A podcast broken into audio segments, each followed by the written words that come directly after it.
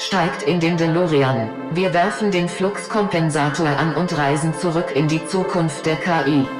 Alexander Tam beschäftigt sich seit über 15 Jahren mit den Themenfeldern Data Science und künstliche Intelligenz und nimmt euch mit auf eine Zeitreise durch das Datenuniversum.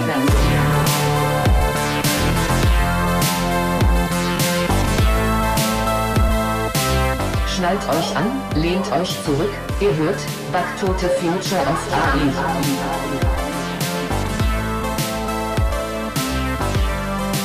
Ja, hallo und herzlich willkommen zu einer neuen Folge Back to the Future of AI.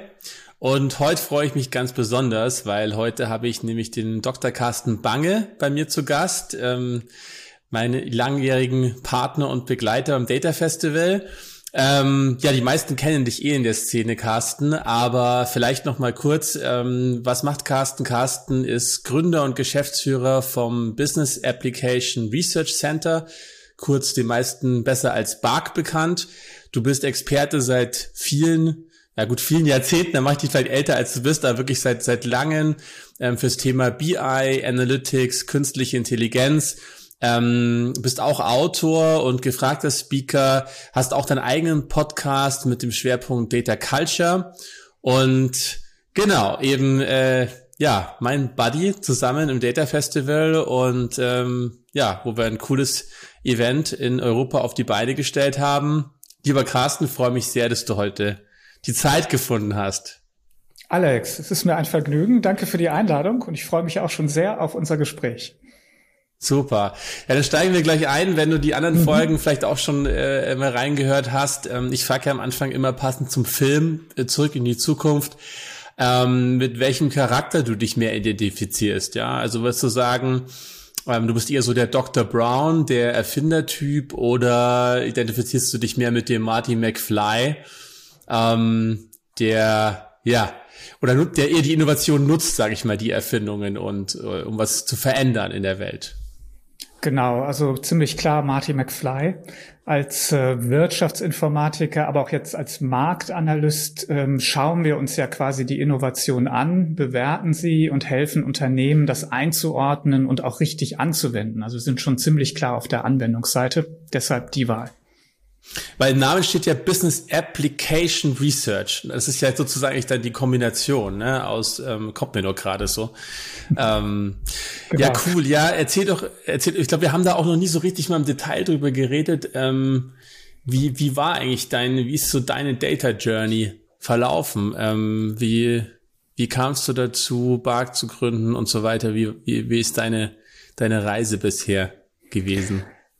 Ja, wenn du jetzt ähm, ein bisschen ausholen willst, gab es sicherlich sehr, sehr früh einen IT-Bezug. Ich komme aus einer Familie, die über viele Generationen ähm, Bürobedarf und Büromaschinen vor allem verkauft haben. Mhm. Und so waren wir zum Beispiel der, einer der ersten IBM-PC-Vertragshändler in Deutschland. Jetzt Ach, reden geil. wir also so 1980 oder sowas. Ja, das heißt, mhm. so riesige Kisten mit so riesigen Disketten die standen bei uns zu Hause rum, als ich Kind war. Und so war quasi so ein bisschen der, der Einstieg in die IT, sage ich mal. Ne? in die Wiege früh. gelegt. Ja. Genau, quasi. Eigentlich dann aber über die Universität. Ich habe Wirtschaftsinformatik in Würzburg studiert beim Professor Thomé und ähm, das war ein sehr, sehr anregendes Umfeld. Da war ich dann ähm, ja studentischer Mitarbeiter, dann auch Assistent, habe da promoviert. Und daraus ist letztendlich auch die BARC entstanden. Was wir da mhm. gemacht haben, ist, wir haben uns, wir nannten das damals entscheidungsunterstützende Informationssysteme angeschaut. Das war also so mhm. der Schwerpunkt am Lehrstuhl, mit dem ich äh, von Anfang an da gearbeitet habe und haben da Bücher geschrieben und irgendwann war mal die Idee so aller Stiftung Warentest, lass uns doch mal Software testen, lass uns mal Unternehmen helfen bei der Auswahl. Mhm. Und wir sind eben unabhängig, wir wollen keine verkaufen, wir wollen keine großen Einführungsprojekte machen, sondern es ging wirklich darum, Unternehmen zu helfen, die richtige Wahl der BI-Software. Das war die erste Studie, die wir dann geschrieben haben, also mhm. die richtige BI-Software zu finden.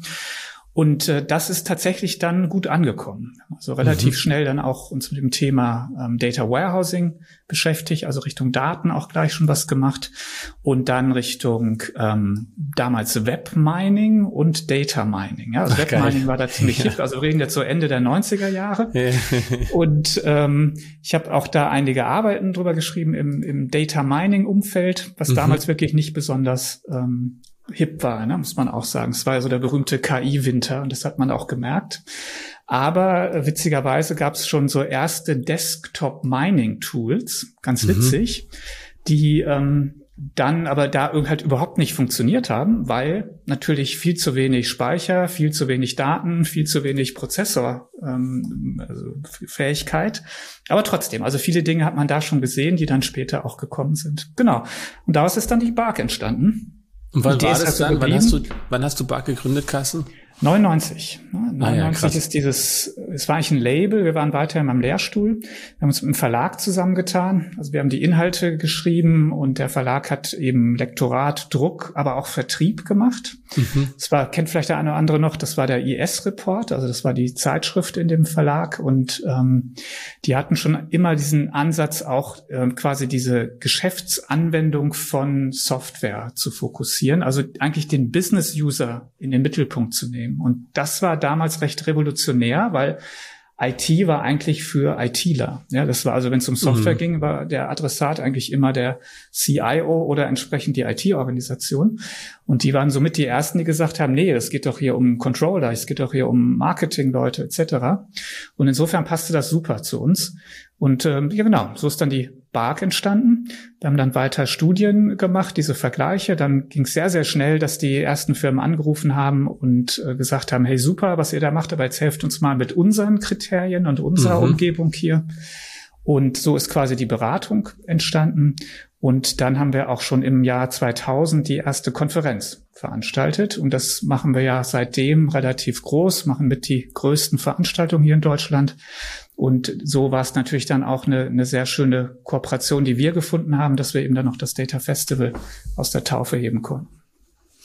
Genau, ja, da hast du ja schon den perfekten Übergang. Ich sehe schon, das, es läuft mal wieder. Ähm, ja, wie, wie, wie war das denn äh, äh für dich? Ne? Ähm, wir haben gerade noch mal gequatscht. Jetzt musste dann ungefähr so 2017 gewesen sein auf dem äh, AI, AI Summit damals noch ähm, in Hanau. Genau, aber erzähl du mal, wie, wie, wie kam es denn zur Gründung des Data Festivals?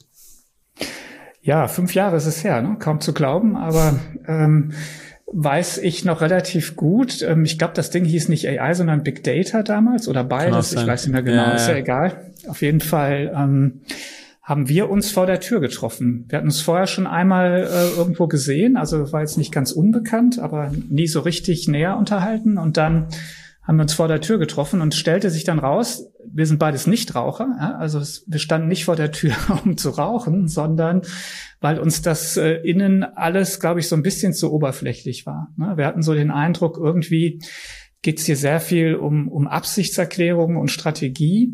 Aber was uns beiden fehlte, war so das Praktische. Ja, also mhm. wie wird's denn jetzt wirklich gemacht in Unternehmen? Was sind denn jetzt wirklich die Erfahrungen, was funktioniert, was nicht funktioniert? Und so sind wir ins, ins Reden gekommen, dass es doch eigentlich eine Marktlücke wäre, so eine Veranstaltung ähm, zu positionieren und letztendlich der Community der Macher, würde ich mal sagen, eigentlich ein Forum zu geben. Also nicht, nur nicht nur dem den Community der Strategen, ja, sondern auch eben derjenigen, die es wirklich tun und umsetzen. Und das war so die Gründungsidee. Ne? Genau, und ich glaube, ich, jetzt erinnere ich mich auch noch mal, wir hatten uns ja mal getroffen, äh, ähm, mal ganz kurz, da, das war schon 20, wann war das dann? 2000, es muss sehr früh gewesen sein, also 2013 oder so, glaube ich, waren wir in Toronto zusammen. Mhm. mhm. Da war ich äh, sozusagen Speaker noch für, für IBM und BMW, äh, über mein, damals noch mein, mein, ja, das Startup-Thema von der AT eigentlich, mit dem Predictive Maintenance Algorithmen und äh, da weiß ich, da habe ich halt meinen Text immer, meinen Pitch gepresst und da saßt du, glaube ich, neben mir beim Abendessen als einer der geladenen Analysten Genau. Wenn das, ja, genau. Ich glaube, das war so unser erster Touchpoint und dann hast du uns ja auch ähm, empfohlen, glaube ich, äh, in das VW Data Lab und so weiter als Dienstleister. Aber ich glaube, da hat uns schon verbunden auch, ähm, dass wir halt gesehen haben, in den USA sind diese ganzen Tech-Konferenzen viel mehr fast schon wie so Rock-Konzerte, ne? Also es war schon so, so wo, wo in Deutschland und Europa die die Konferenzen immer sehr ähm, businesslastig waren im Sinne von Anzug und äh, Krawatte und ja bloß nix bloß nix verraten, was die Konkurrenz irgendwie nutzen könnte und bloß niemanden ansprechen, den man noch nicht kennt, ja. Oder? Und, und dann in Amerika, äh, dann, was ich, ob es jetzt Tableau oder IBM oder wer auch immer, Microsoft, äh, die ganzen damals schon, äh, das waren halt so riesen Dinger da in Las Vegas und ähm, und es hat richtig Spaß gemacht auch, ne? Äh, ähm, und da haben wir gesagt, ja, eigentlich schade, dass es dann immer so doch so trocken abzulaufen hat. Und wir waren, glaube ich, beide nicht so sicher, ob das auch angenommen wird von der Community. Ähm, genau. Also wir hatten ja genau dieses Vorbild vor Augen und hatten dann so gesagt, naja, lernen und Spaß haben, das wäre doch vielleicht so das Motto. Und das eine schließt doch das andere nicht aus. Und wir wurden dann ja später erst darauf hingewiesen, ich glaube, es waren Verhaltenspsychologe oder was auch immer, Lernpsychologen, mhm. die dann gesagt haben, so, nee, nee, das ist tatsächlich so. Also wenn man Spaß hat, dann lernt man auch viel besser. Dann wurden wir also quasi nachträglich äh, bestätigt und hatten das natürlich von Anfang an gewusst und so aufgesetzt. Ja, nee, aber die, die Sache war natürlich genau so, dass wir gesagt haben, eben, das passt da auch irgendwo schon alles nicht mehr so richtig in die Zeit.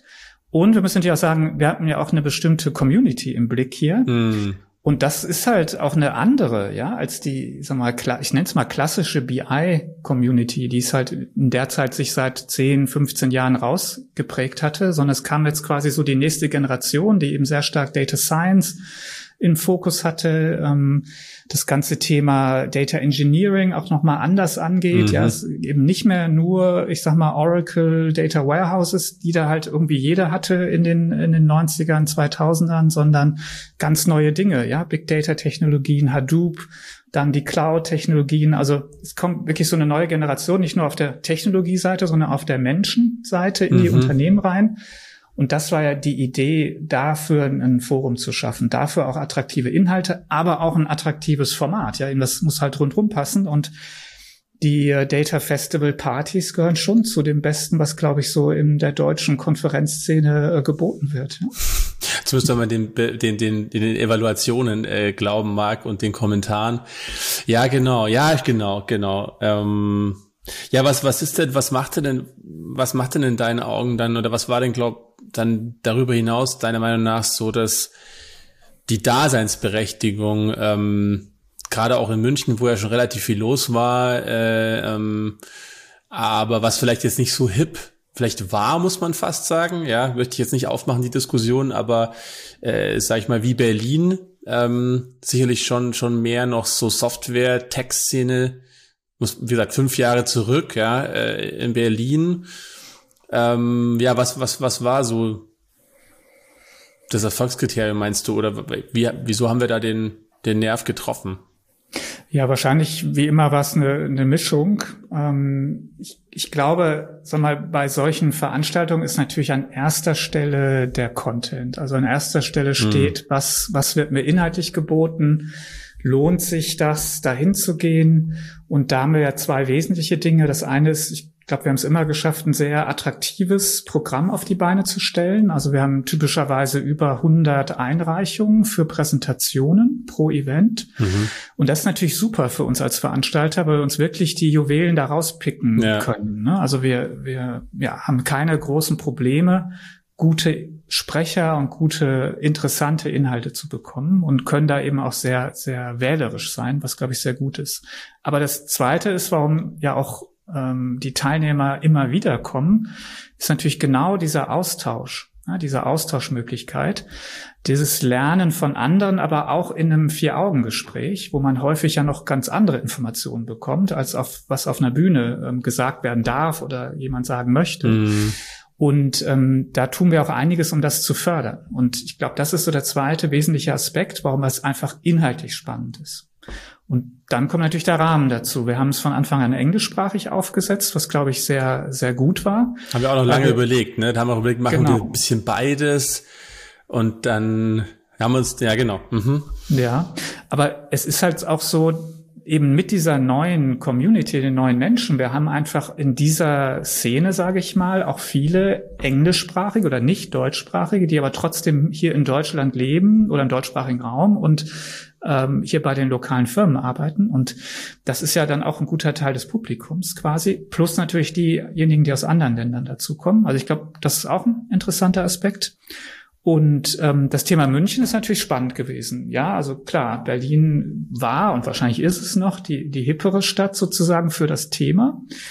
Aber wir hatten ja diese, diese Anwender- und Anwendungsorientierung im, im Blick. Ja, und da ist es halt so, dass im, im Westen und im Süden und auch im Norden der Republik natürlich erstmal die industriellen und wirtschaftlichen Schwerpunkte liegen. Ja, also es sind einfach auch viel mehr Firmen da ne, und viel ja, mehr ja die damals auch das Budget hatten, das at Scale zu machen schon, ne? Ja, genau, genau, äh, Data Science, ja, das, das stimmt, du hast, und für die gab's dann irgendwie nicht, nicht viel, äh, ähm, äh, ja.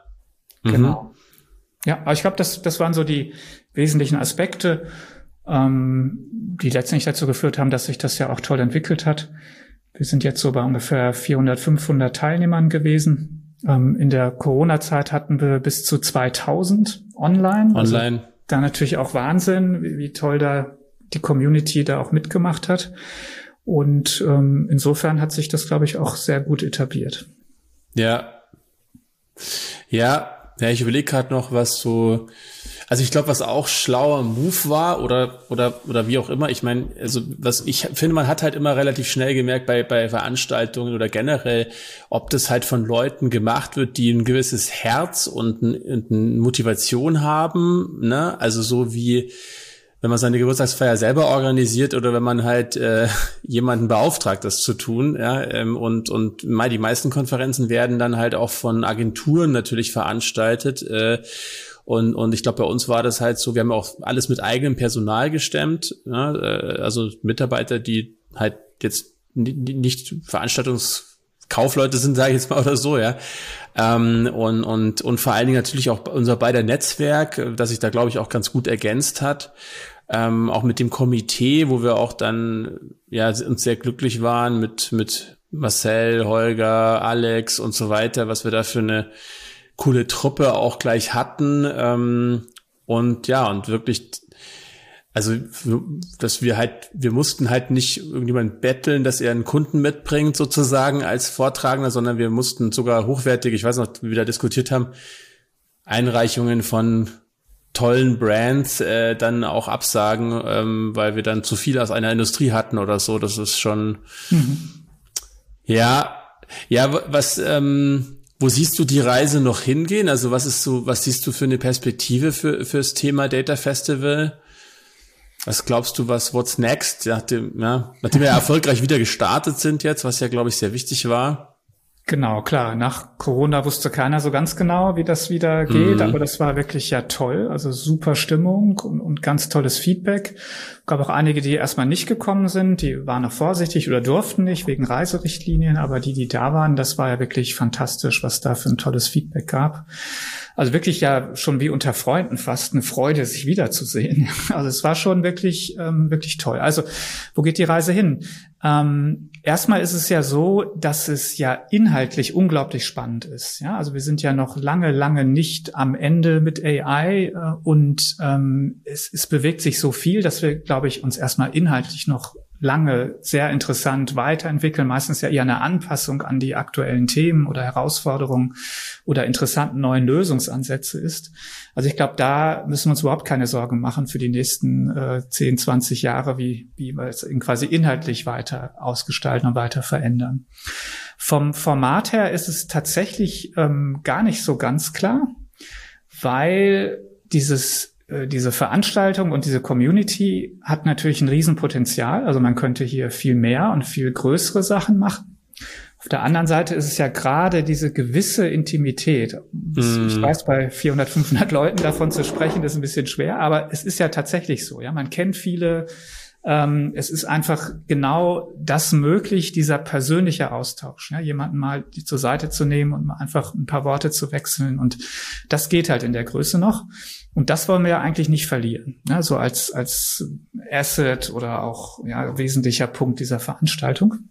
Deshalb ähm, wird sich das Format sicherlich weiterentwickeln, aber mit Augenmaß. Ja, also wir werden jetzt nicht nächstes Jahr die Messe mit 5000 äh, Besuchern organisieren. Das ist einfach was du ja auch machst unter anderem, ne? Also mit der Big Data AI World heißt die so. Genau. Ja, genau. genau. Also da hast du ja auch die Erfahrung und verschiedene Formate, die auch, die auch bei Bark auch mit anderen Partnern macht und so.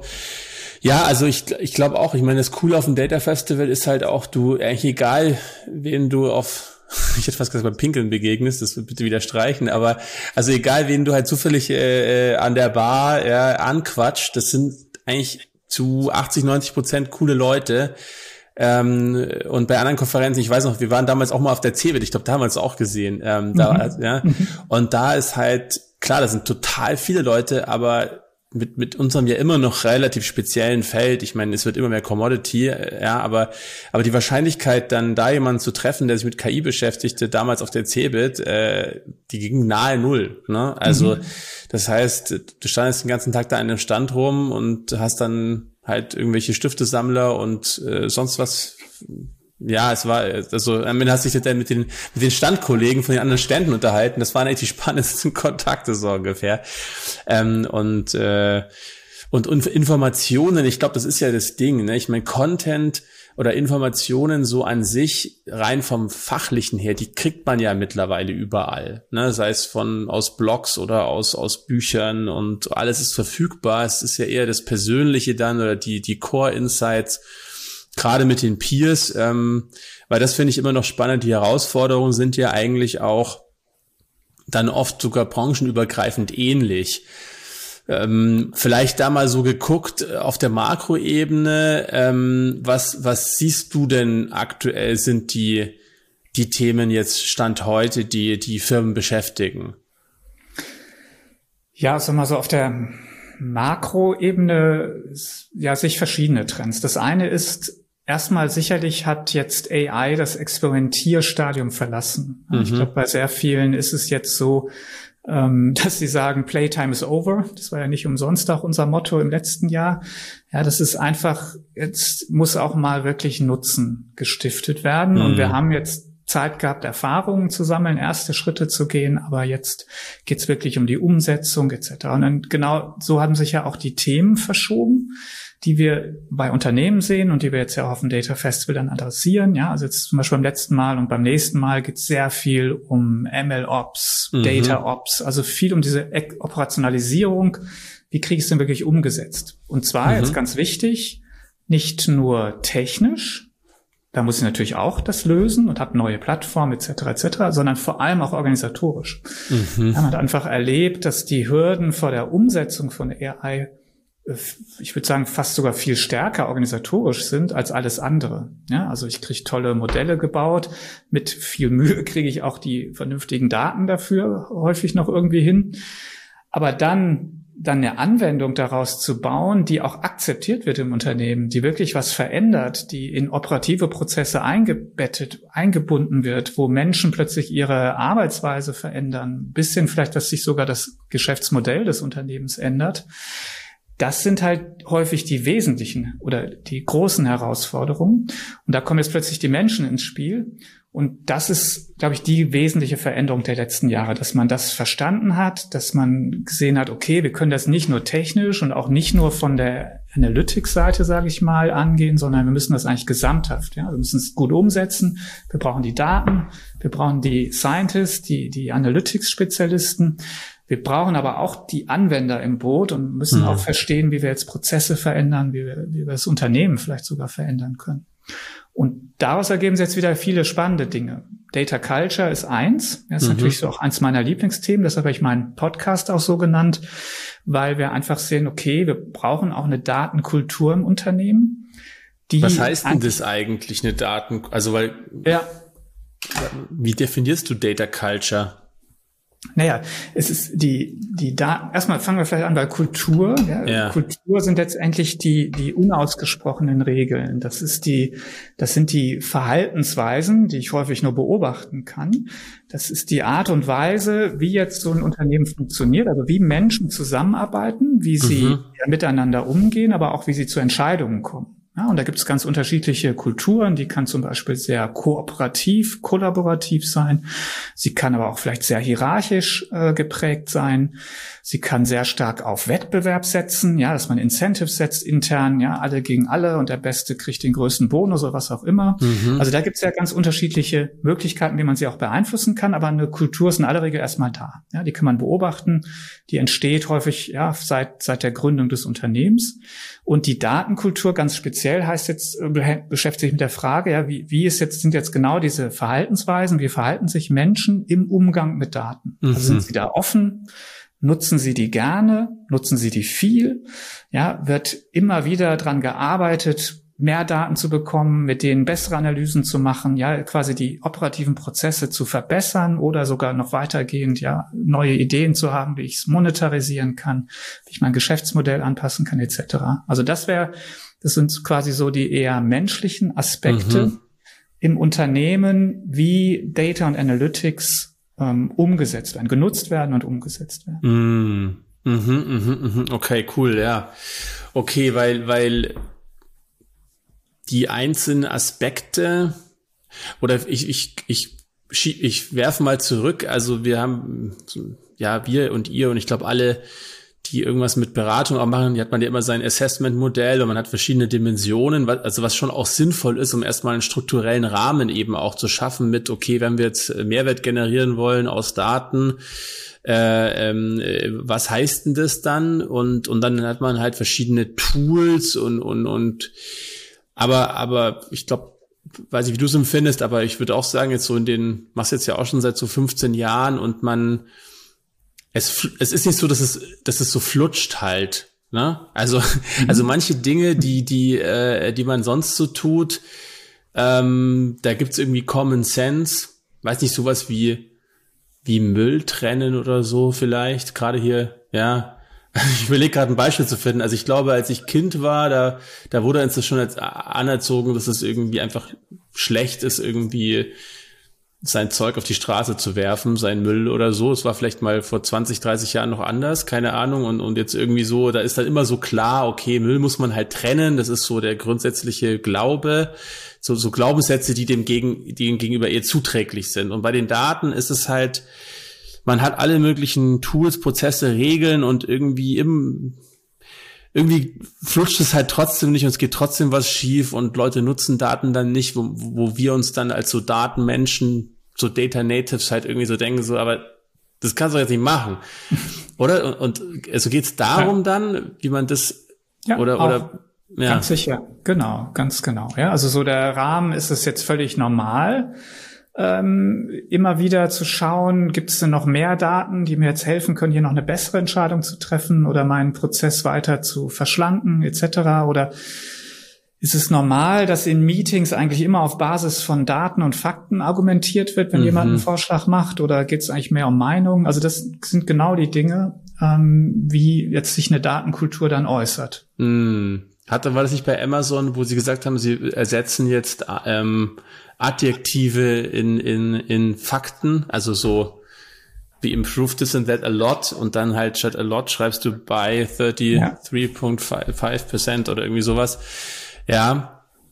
Okay, und das ganze Thema Offenheit, Transparenz, also das heißt, du sagst aktuell ähm, ist, ist gar nicht mehr so, weil, also ich weiß noch, am Anfang vor zehn Jahren vielleicht, da war es, da war es schon das Thema echt erstmal Algorithmen. Also das hatte mich ja auch fasziniert. Dann, mhm. hey, was gibt's eigentlich für Algorithmen? Und wow, es gibt halt nicht nur Statistik, sondern es gibt eben äh, ähm, ja, was ich dafür das schon damals als Maschine als Lernen bezeichnet haben, war diese Data Mining Geschichte, wo du auch nanntest, ne, was so einfach so compute-intensive Verfahren waren, die dann eher aus der ähm, aus der Informatik kamen ähm, und dann hat, dann ist es alles so ein bisschen so gemerged. Ich weiß nicht, dann kamen so die evolutionären Algorithmen, ja, wo man auch ja, also was ich daraus ist jetzt nicht Reinforcement Learning entstanden, aber diese Ideen Ähm, und, und, und die ganzen, also alles, also ich, mir hat es auch total viel Spaß gemacht, über, über alle möglichen ähm, Fachbereiche hinweg oder, oder, oder Wissenschaftsbereiche hinweg zu, zu graben, immer zu gucken, was haben die Sozialwissenschaftler noch für Verfahren? Okay, die haben dann irgendwelche,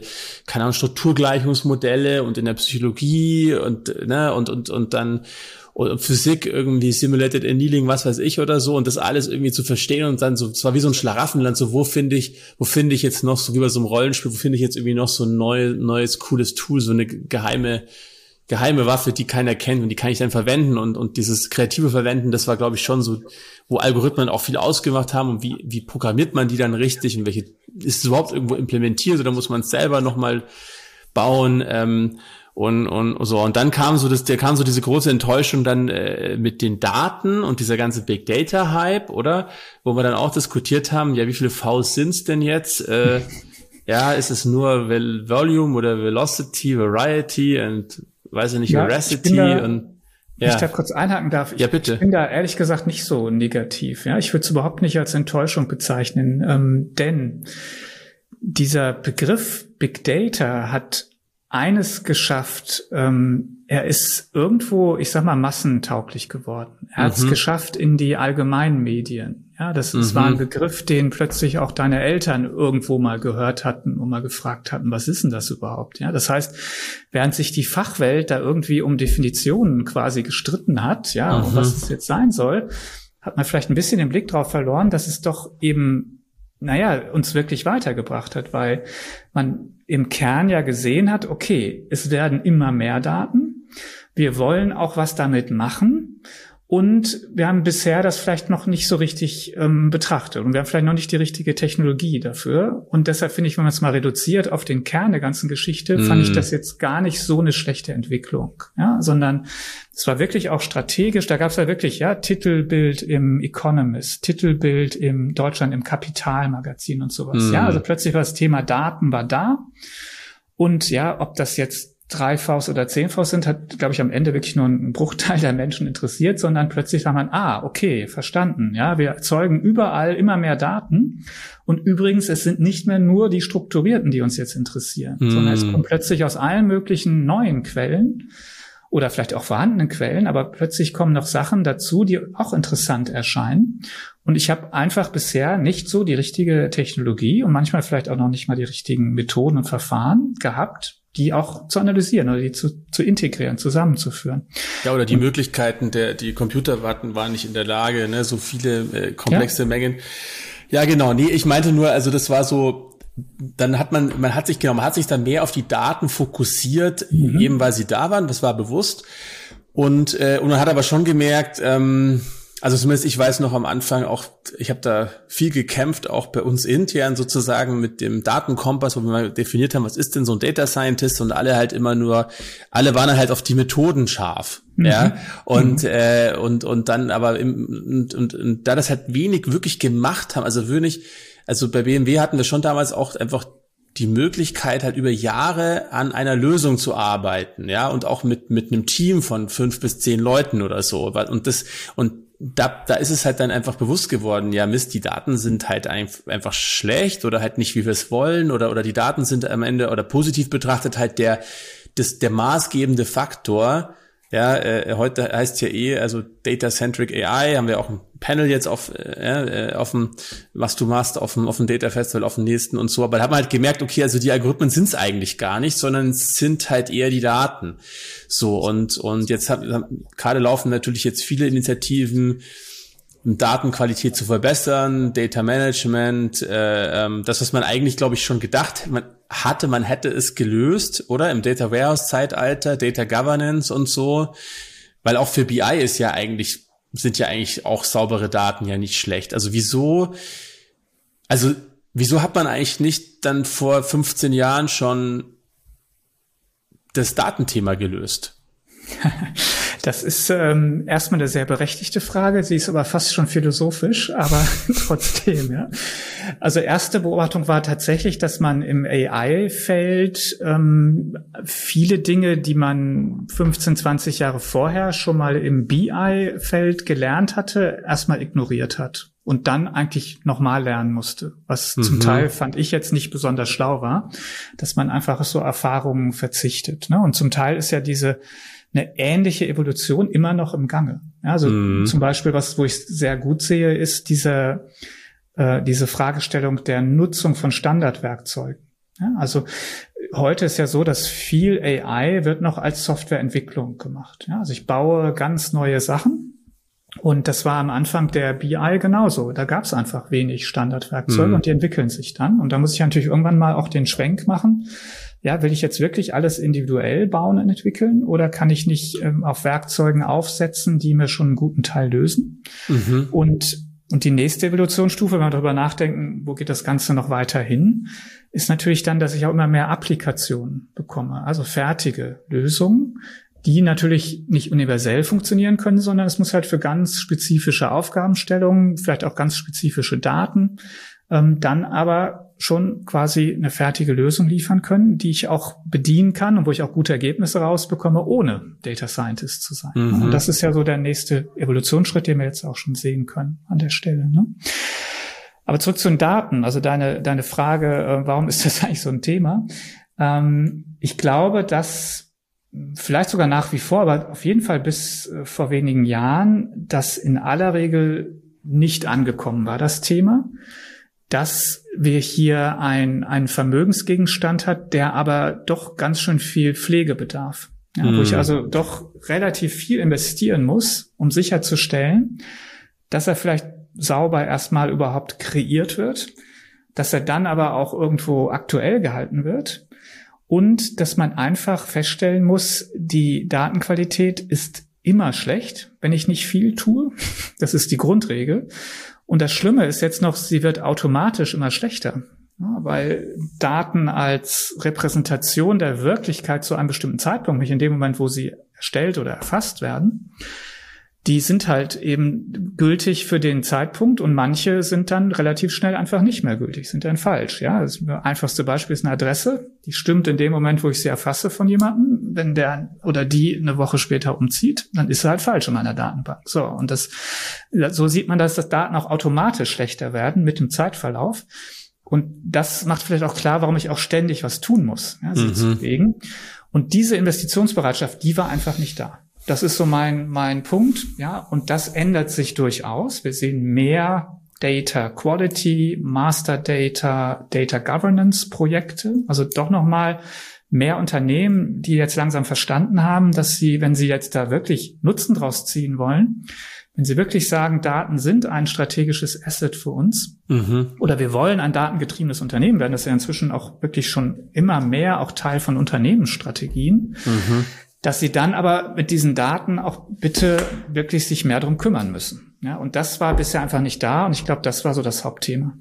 Jetzt muss ich mir echt so ein bisschen was mitschreiben, weil wir haben jetzt so ein paar Klammern aufgemacht. wir weichen auch ein bisschen vom Skript ab, aber äh, ähm, nein, äh, ähm, oder von den Fragen, die wir, die wir mal angedacht hatten, aber ich finde es gerade super spannend. Also, also weil das, weil das, die Frage habe ich mir halt schon immer gestellt, ne? Also ähm, wieso, wieso hat man das Thema Datenqualität denn nicht schon für BI lösen müssen? Also vielleicht mal, wenn wir so ein bisschen brainstormen, ich glaube in der BI-Welt, ich habe es ja dann eher so aus der Konsumentenebene mitbekommen. Und by the way, ich meine, als wir äh, sozusagen die erste äh, Data Science äh, Focus Company waren in, in Deutschland, ähm, ja, kann man auch kann man überstreiten, ob es dann ob es nicht noch mit anderen auch noch gab oder wie auch immer, ist ja auch egal, aber wir haben uns schon stark eben auf dieses Mindset auch konzentriert und alles, was BI war, das war halt für uns so, ja, nee, sind wir nicht so. Ja, also das ist halt uncool. Also ich glaube, so wie mit, so wie als Snowboarden cool war, als ich irgendwie Jugendlicher war, äh, sind meine Eltern halt Ski gefahren und heute bist du als Snowboarder halt nicht mehr cool, weil heute die Kids wieder Ski fahren. Also, ne, es sind ja immer so, so, so, ja, Trends auch und natürlich musst du dich irgendwie abgrenzen.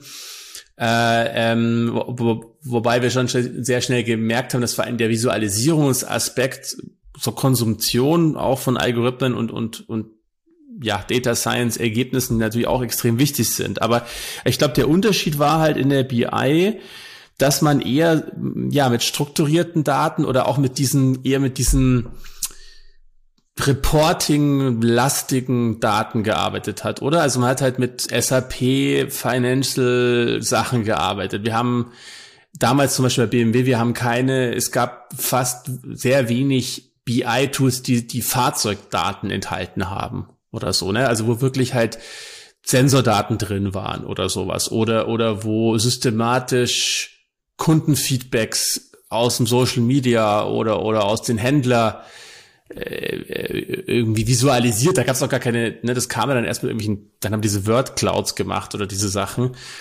Wie siehst du das? Also denkst du, dass das auch ein Shift in der Art der Daten war, sozusagen? Oder sagst du, nee, nee, das stimmt eigentlich nicht?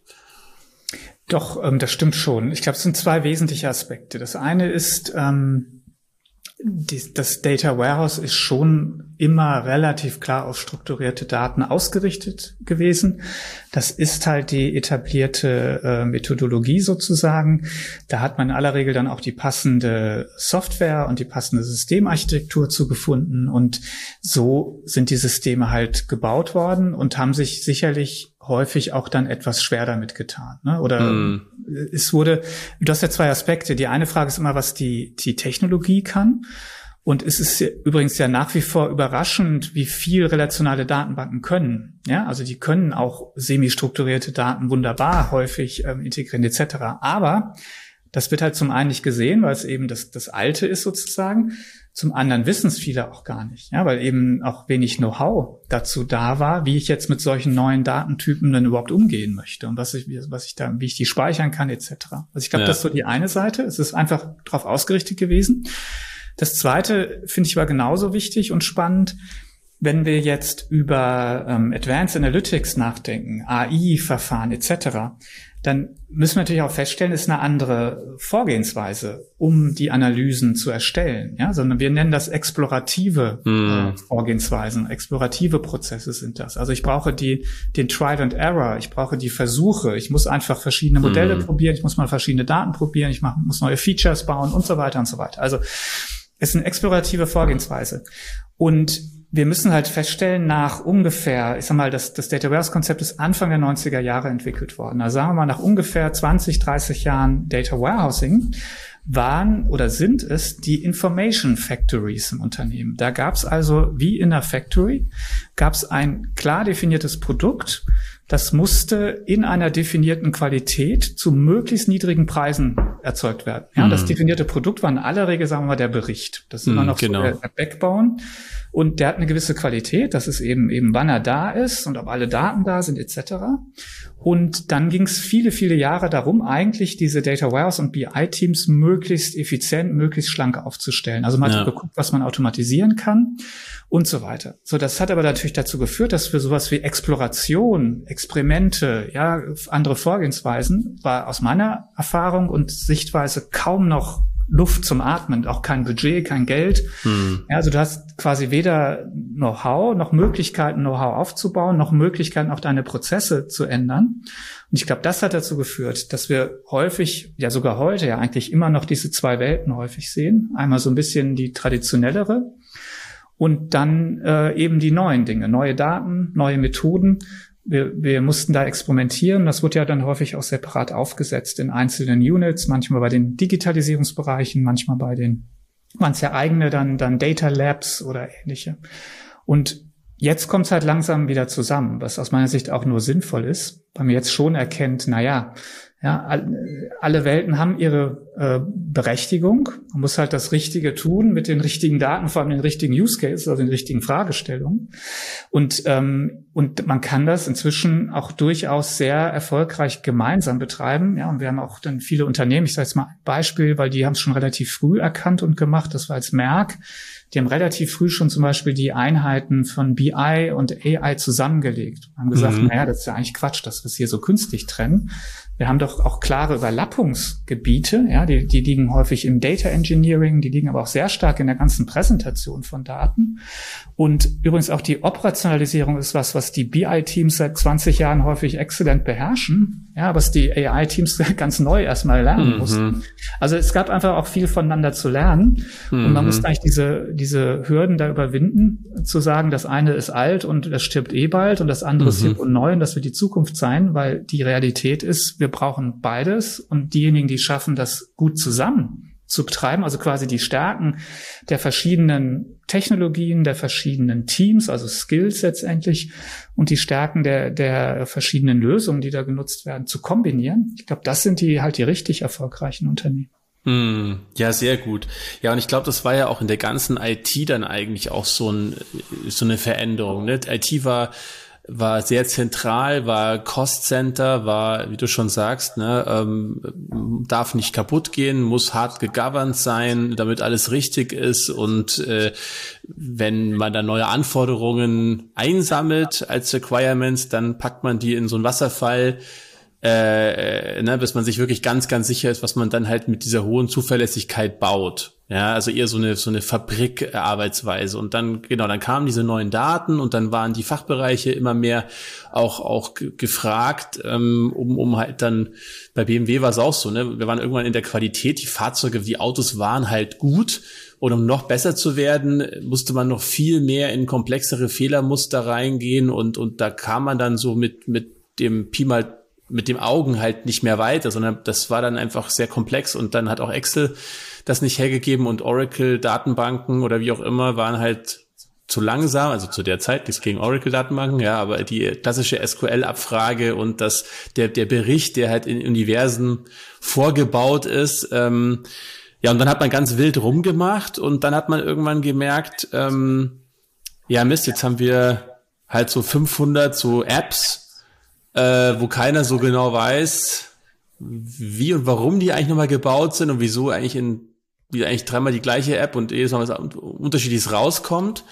Und dann hat man angefangen zu sagen, ja, wir brauchen jetzt auch irgendwie Governance und, und auf der anderen Seite hat natürlich auch die IT sich weiterentwickelt, ne? Ähm, ja, boah, da könnte man es noch ewig weiter diskutieren. Was hältst du von Safe? da komme ich irgendwie gerade drauf. Also, ja, so äh, dieser Safe, dieses Safe Framework. Hast du da eine Meinung dazu? Äh, nee, aktuell nicht. Ich wollte nur nochmal aufgreifen, die, ähm, was du gerade beschreibst, ist aber genau das, was sich jetzt ja im AI-Bereich genauso abzeichnet. Ja. Also jetzt geht gerade, der Trend ist ja gerade, dass AI in die Fachbereiche geht. Ähm, und siehe da, wenn ich das jetzt ein bisschen länger mache, ja, siehe da habe ich plötzlich auch 100 Apps hier und da ne? oder 100 was auch immer, Modelle, 100 Data Products gebaut etc. Und du hast halt genau die gleichen äh, Herausforderungen wieder. Ja? Und das ist eben das, das, was ich sehe, was da jetzt ganz genau gleich passiert gerade.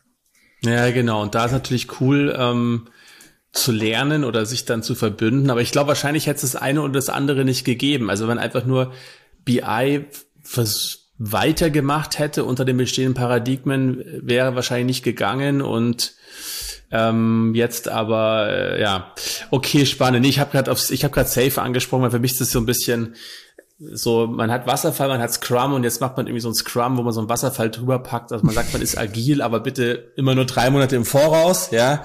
Äh, ähm, also äh, egal, aber das ist, glaube ich, noch eine andere Diskussion. Ähm, ja, und wie geht's jetzt weiter? Also jetzt sagen wir, okay, das Thema, also nachdem wir das Thema Algorithmen, dann hatten wir Daten, jetzt kriegen wir irgendwie Daten besser in den Griff. Wir, wir, ja, wir, wir, wir, wir schauen, was wir eigentlich schon früher auch richtig gemacht haben, vielleicht im, aus den Learnings vom Data Warehouse und BI äh, ähm, und jetzt ähm, jetzt geht's um die Menschen, ja, dass dass die vor allen Dingen abgeholt werden. Wir haben viele auch laufende Applikationen und dann nutzt die keine so ungefähr. Ähm, was glaubst du denn, ja, wie, was, was sind so die Voraussetzungen, die man heute braucht, um in Zukunft dann erfolgreich zu sein am Markt? Ja, ich glaube, der, der nächste Schritt ist natürlich dann, mm, das alles zu kombinieren für echten Wettbewerbsvorteil. Also mhm. als Unternehmen dann eben auch wirklich besser zu werden. Und das ist ja, warum ich das alles mache, ja, was ich jetzt bisher sehe an Veränderungen, Entwicklungen. Und ähm, da glaube ich, dass viele noch momentan das eben sehr punktuell machen. Dass sie sagen, ja, okay, hier kann ich mal, was ist ich, einen Recommender bauen und an der Stelle kann ich mal eine Prediction, die hilft mir jetzt bei gewissen Entscheidungen oder hier kann ich mal einen Prozess ein bisschen effizienter machen. Aber der nächste Schritt ist das ja wirklich auf breiter Basis ähm, umzusetzen und an allen Stellen, wo es nur irgendwie geht, einfach weiterzukommen. Ja, das kann, kann effizienter zu sein, das kann aber auch mein, mein Geschäftsmodell zu verändern, neue Services zu generieren auf Basis von Daten oder Analytik. Also da sag mal, ist ja der Fantasie keine Grenze gesetzt, aber ich muss es halt wirklich auf der Breite machen. Und ich glaube, das ist der nächste Schritt. Und dafür muss ich genau diese ganzen Dinge erstmal äh, im Griff haben. Ja, ich brauche mhm. die Technologie, ich brauche die Daten, ich brauche aber auch die Menschen, die da mitmachen. Und dann komme ich in die, wirklich in dieses Stadium der echten strategischen auch Wettbewerbsvorteile. Und das, glaube ich, das ist der spannende nächste Schritt. Und dann gibt es natürlich interessante Teilaspekte da wieder. Ja, wie mache ich mhm. das? Mich persönlich interessiert sehr stark dieses Thema der Entscheidungsautomatisierung, weil das häufig ja so ein Thema ist, was man noch sehr dem Menschen überlässt, ja, wo man sagt, ja, okay, ja, die Maschinen, die können jetzt wunderbar alles aufrechnen und viel kalkulieren und das alles vorbereiten, aber ich gucke mir dann den Bericht an oder vielleicht kriege ich eine Empfehlung aus so einem Modell oder sowas, aber dann entscheide ich ja hier als Mensch mit meiner Erfahrung, mit meiner Weitsicht, was auch immer. Und wir sehen aber, dass es immer mehr Stellen gibt, wo das so nicht mehr funktioniert. Das ist eine logische Folge eigentlich dieser Entwicklung, dass wir immer mehr Daten produzieren, ähm, dass wir auch immer schneller werden mhm. in den Prozessen ja, und dass die Komplexität insgesamt einfach steigt. Ja. Und das sind die, die drei Kriterien genau, mit denen ich entscheiden kann, ob jetzt eigentlich ein Mensch oder eine Maschine eine Entscheidung fällen soll. Wobei die Maschine steht natürlich ein bisschen symbolisch. Am Ende ist es ja eigentlich ein Software-Applikation oder dahinter stehen sind es ja dann eigentlich Algorithmen oder es sind Modelle, ja, oder vielleicht Regelmaschinen, was auch immer. Aber irgendwo halt ein Stück Software, was dann eine Entscheidung fällen soll. Und diese, das sind die drei Kriterien, wo ich das dann sehen kann. Ja, also entweder mm. es, es können zu viele Daten sein für Menschen. Ja, ich, ich kann es einfach nicht mehr überblicken. Oder es, die Entscheidung muss zu schnell fallen. Ja, sie muss quasi im, im Millisekundentakt fallen, wie jetzt beim, beim Trading, ja, mhm. Börsen zum Beispiel. Oder beim Elektron, also hier beim, beim E-Commerce. Mhm. Ja, also so einfach Dinge, wo, wo die Software schnell reagieren muss, zu schnell für einen Menschen. Ja, oder Komplexität. Ja, das sind ja die, die, sag mal, einfach jetzt mal ein Beispiel, was mir gerade in den Sinn kommt, die Predictive Maintenance äh, Fälle, die funktionieren. Das sind aus meiner Erfahrung die, wo es tatsächlich sehr komplexe Zusammenhänge gibt, die ein Mensch einfach nicht mehr überblicken kann. Ja, mhm. wo es dann so viele spezielle Dinge zusammentreffen, ja, aber es ist ich diese Temperatur mit der Drehzahl und den Dingen, die vorher passiert sind, dass genau dann irgendwas passieren kann. Ähm, was, also ich habe so viel Einflussfaktoren für ein Ereignis, dass ich das als Mensch einfach nicht, es ist einfach zu komplex, es ist zu viel, ich kann das nicht mehr überblicken und deshalb kann ich sozusagen in meinem Gehirn kein Modell bauen dafür. Ich mhm. verstehe es einfach nicht mehr. So, und das, diese drei Faktoren, die sind für mich eben entscheidend, wenn ich dann sagen kann, okay, an der Stelle ist es sinnvoll, jetzt die Software, die Entscheidung fällen zu lassen. Und das sind halt momentan sehr operative Dinge, wo das passiert. Es passiert ja heute schon. Beispiel, was ich, Preisfindung im, im E-Commerce ja. oder überall, wo gehandelt wird. Ja, also da, wo ich gerade online schnell reagieren muss, ja, was auch, auch Recommendations, ja, was biete ich jetzt noch an und so weiter. Ähm, da passiert das heute schon, aber ich bin mir halt sehr sicher, das wird immer mehr. Ja, und es werden auch immer sozusagen dann auch langsam taktischere Entscheidungen, wo das durchaus passieren kann. Und wir kommen halt ähm, in, in die interessante Debatte, ja, wie viel überlasse ich jetzt so einer Maschine? Und wir, wir haben sicherlich alle das Bild im Kopf, dass es, sagen wir, kooperativ passieren wird. Ja, es gibt Dinge, da sind die Maschinen einfach deutlich stärker. Die drei Gründe, wo sie stärker sind, habe ich gerade genannt, oder die drei ja. Themen. Ja. ja. Es gibt aber andere Sachen, wo der Mensch einfach seine Stärken ausspielen kann. Das ist natürlich logischerweise eine gewisse Kreativität. Das ist aber auch sagen wir mal, eine gewisse Gestaltungsmacht, will ich es mal nennen. Ja, also mhm. also der Unternehmer hat ja eine Idee, wo er irgendwo hin will oder wo der Wettbewerbsvorteil ist, wo die Marktlücke ist, ja, wo der, wo das Geschäftsmodell seine Besonderheit hat und auch gegen andere im Markt bestehen kann.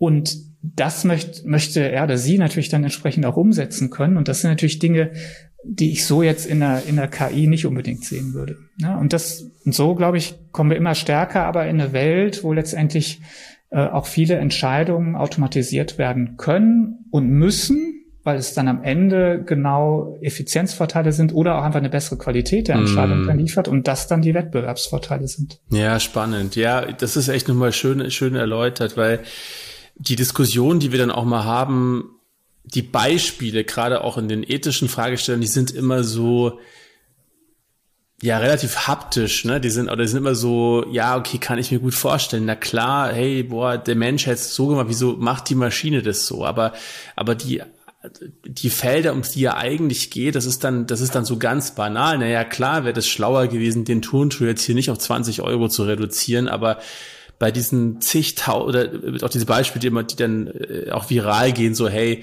guck mal hier, LinkedIn hat mir jetzt einen Job als Aushilfe predicted oder so, ja, oder guck mal hier, ich habe jetzt ähm, irgendwas, ich Schwangeren, irgendwas äh, empfohlen bekommen, das muss der Algorithmus doch checken, ne? aber das ist dann so eine von einer Milliarde Entscheidungen, die dann gerade in dem in den zwei Sekunden getroffen wurden, die man so rausblickt und sich dann so ein bisschen lustig macht. Ähm, genau, also das das das finde ich nochmal ein, ein spannender Aspekt und schon auch krass, ja, deshalb ja, aber wenn du jetzt mal schaust, ich meine gerade beim Thema Ethik und und ähm, und bei dieser bei diesem also jetzt, wenn wir AI Act auch nehmen und so, also unsere Denkweise ist ja doch dann eher konservativ protektionistisch ein Stück weit in Europa, was ja sicherlich auch nicht falsch ist. Ne? Wir haben es, du hast es oft schon, wir haben es im Data Festival rauf und runter besprochen, China versus USA. Ich glaube, wir haben, glaube ich, in, im Gro sind wir uns eigentlich alle einig? Ja, nein, wir wollen kein Social Scoring. Ja, wir wollen keine, habe jetzt auch wieder was gelesen, irgendwie äh,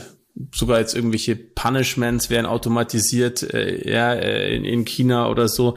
Ähm, und ja, wir wollen auch nicht so diese, ähm, dieses Ausspionieren, äh, ja, und diese Manipulation, wie sie in den USA viel, vielerorts dann vorfinden. Also da, da gibt es eigentlich keinen, der sagt, nee, finde ich eigentlich geil, ja.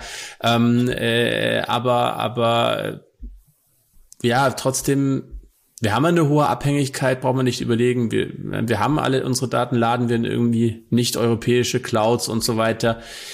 Wo, was sagst du? Was ist, ähm, wo siehst du die Zukunft auch für Europa und für die europäischen Unternehmen, ähm, sich zu be bewähren? Ja, also erstmal glaube ich, vielleicht nochmal ein etwas anderer Aspekt in die Debatte einzubringen. Ähm, ich glaube, man kann das auf so einer volkswirtschaftlichen Ebene diskutieren, wieder vielleicht wieder eher so eine Makroebene.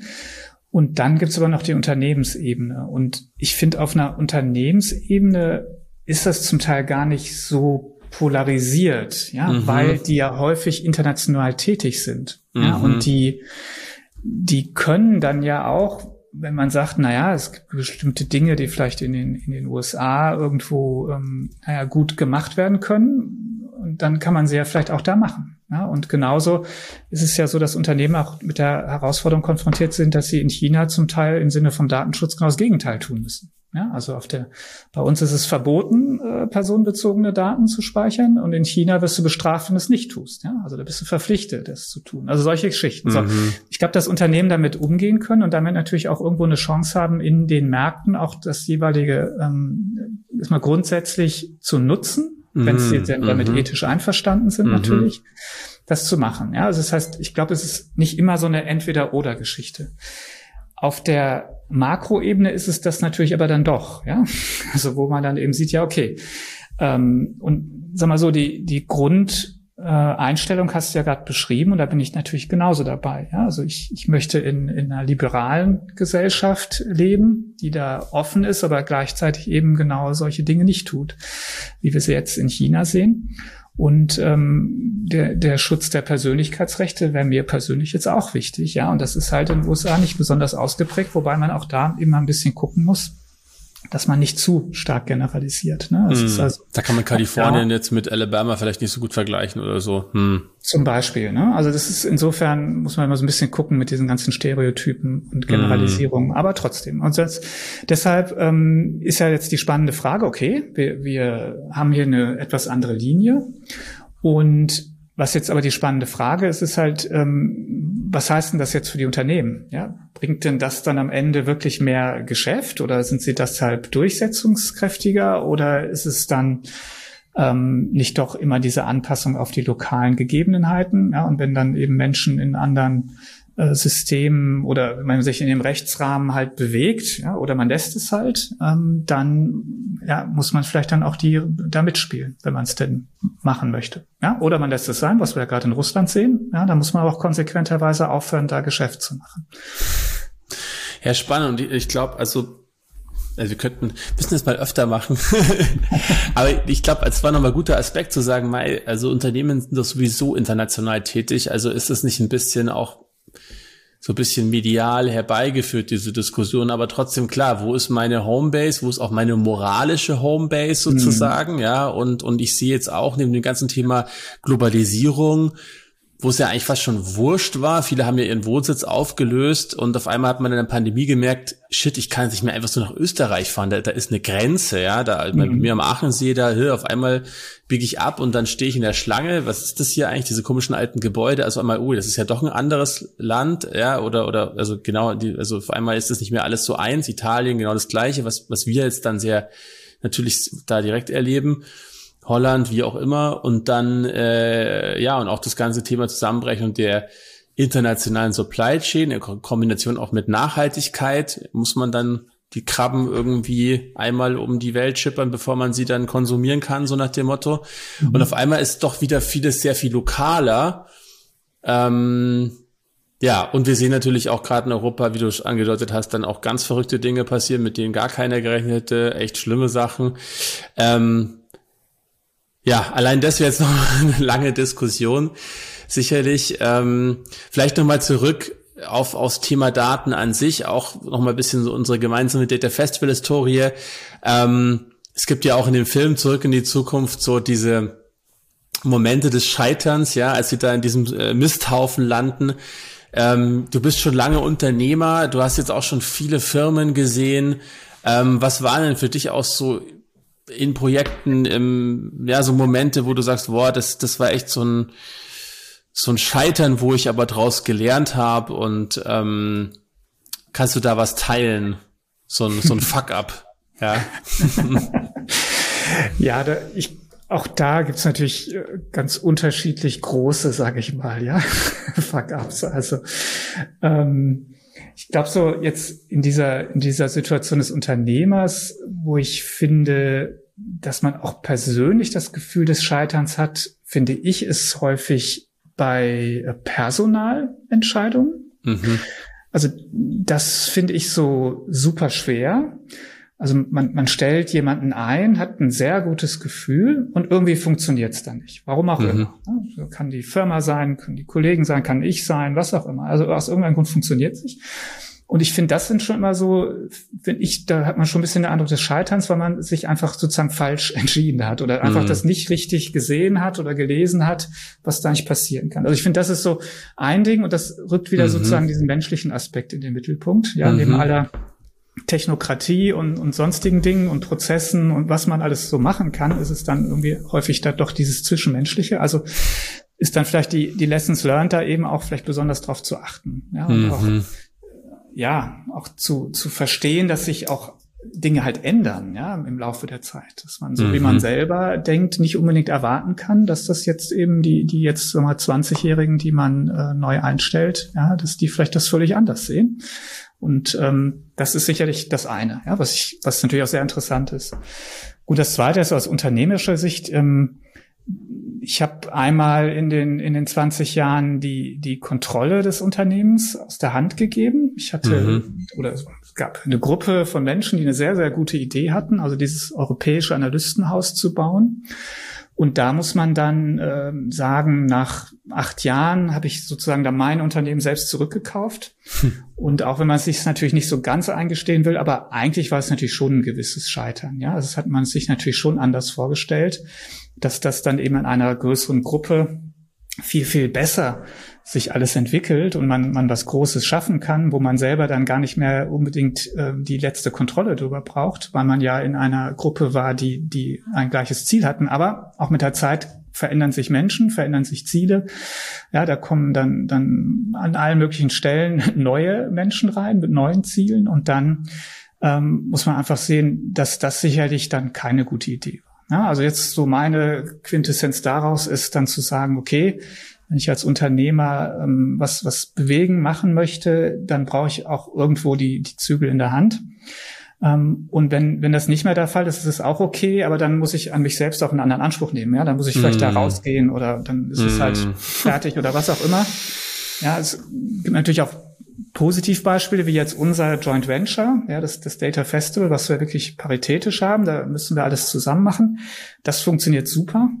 Aber im, im großen Stil, wie jetzt der Bark und wahrscheinlich bei dir genauso bei der AT, ähm, würde ich sowas nicht nochmal machen. Hm, spannend und danke, dass du das auch so offen offen schilderst, weil ich glaube, viele ist natürlich immer verlockend. Ne? Man sieht immer nur so diese Exit Stories und Venture Capital hier und dort. Jetzt jetzt kommen immer mehr so so diese Stories von so Firmen wie Colibri äh, Games oder oder äh, wie heißen die? Ah, die ähm, ja, äh, blenden wir nachher ein, äh, wo so, wo so gebootstrappte Firmen oder so, ne, was, so, was man als, als so der ehrliche Kaufmann, das müssen wir immer reinschreiben in so Verträge nach, nach den Gebären des ehrlichen Kaufmanns oder so, ja, äh, äh, ähm, wo andere Nationalitäten vielleicht äh, ähm, dann eher schmunzeln, aber ja, sehr spannend. Also was ja auch wieder mit Nachhaltigkeit und eigentlich auch mit Purpose und, und so zu tun hat. Ähm, und das Geld, wir sind bei dem Patagonia, ne, äh, Typen, der jetzt dann sein Unternehmen da vielleicht mhm. nicht irgendwo an einen, an einen Investor verkaufen wollte. Äh, weil klar, am Ende, was machst du mit dem ganzen Geld und was macht dich wirklich glücklich? Spannend. Ähm, ja, zum Thema äh, äh, Glück gehören natürlich auch Vorbilder im Leben und ähm, so wie der Dr. Brown, äh, ja sicherlich, also für mich war das auf jeden Fall neben Martin McFly auch so ein, so ein Kindheitsvorbild. Äh, äh, was wären denn, was waren denn für dich so Leute, die dich beeindruckten, beeindruckt haben? Und ähm, hättest du vielleicht sogar jemanden, wo du sagen würdest, Alex, der würde hier auch gut reinpassen in den Podcast, der musst du unbedingt mal sprechen. da habe ich, glaube ich, ziemlich viele Ideen, mich auch für meinen Podcast, aber meistens ist es schwer, an die ranzukommen. Ja, ist, ja ähm, natürlich äh, gute Frage. Also ich, ich sag mal so, wenn ich jetzt so ein bisschen zurückblicke, ich, ich höre ja auch viele Podcasts. Ich habe ähm, mir neulich den angehört von dem Elon Musk, mhm. ähm, wo er beim Ted Friedman war. Und ich war positiv überrascht, ja. Ich meine, ich finde ihn jetzt so als, ja, wie, wie will man ihn eigentlich beurteilen? Ja, was siehst hm. du denn? Ja, du siehst so ein paar Statements, du siehst so ein paar Videoclips hier und da. Ja, ich, ich finde ihn jetzt nicht super sympathisch. Ja, kommt, glaube ich, nicht so unbedingt so rüber. Und dann haut er halt ein paar Statements raus, wo man auch so denkt, so Mann, oh Mann, ja, was ist das für ein Typ? So, aber in dem, in der Fachlichkeit ähm, war ich super positiv überrascht. Ja, hm. vor allem dieser, dieser super starke Engineering-Fokus, ja, mhm. dieser Ingenieurskern, den er eigentlich hat und die, wo er schafft, das dann zu übertragen sagen, auf alle möglichen Themen und so. Also das fand ich positiv. Ja, ich also willst du Elon Musk äh, jetzt äh, ähm, nominieren genau. oder? genau, den würde ich jetzt nominieren. Ähm, ich glaube, der wird auch ziehen. Ja, ich glaube, da würden viele zuhören oder kommen. ja. Ja, ja. Aber ähm, ich glaube, man muss ein bisschen ausholen, weil er nicht ganz unumstritten ist und deshalb wollte ich es kurz erzählen. Ja. Ich finde den, den Andrew Ang eigentlich ziemlich cool, weil er mhm. häufig die Gabe hat, auch Dinge etwas, also deutlich zu vereinfachen. Ja, und das mhm. auch immer komplexe Dinge ähm, auf den, irgendwie auf den Punkt zu bringen. Ja, ich fand so den, den Kai Fu Lee, die Bücher fand ich eigentlich relativ mm. gut, weil sie so diese Makrosicht relativ -hmm. gut mhm. rausgearbeitet haben. Also das, mm. das ist noch jemand, der mir so in den Sinn kommt. Ähm, auch hier der Jan Le, Le Kun, ich weiß gar nicht, wie man richtig ausspricht, der, mhm. der Chief AI Scientist von Facebook, ähm, ist auch jemand, der, finde ich, der wirklich tolle Insights hatte. Also das ist auch eine Empfehlung für einen Podcast, dieses Dark Matter of Intelligence. Mhm. Wenn man den hört, wird nochmal, glaube ich, vieles so klar, ja, wo mich, gerade wenn es um die Grenzen der AI geht, ja, und ähm, ich finde, das sind schon, schon, ja, Pioniere, also auf jeden Fall Menschen, wo man was mitnimmt, wo man sicherlich, ähm, ja, die, wo ich zumindest äh, das sehr interessant verfolgt habe oder verfolge, was die schreiben, reden, lesen etc. Mhm. Und wen wirst du da nominieren jetzt? also jeder von den Vieren wäre, glaube ich, eine super Gast in einem Podcast und eine super Keynote. Und insofern, ähm, ich glaube, du musst es jetzt davon abhängig machen, wen du glaubst, dass du ihn kriegen kannst. Ja, genau, für, wen, für wen ich mir die Zeit nehme.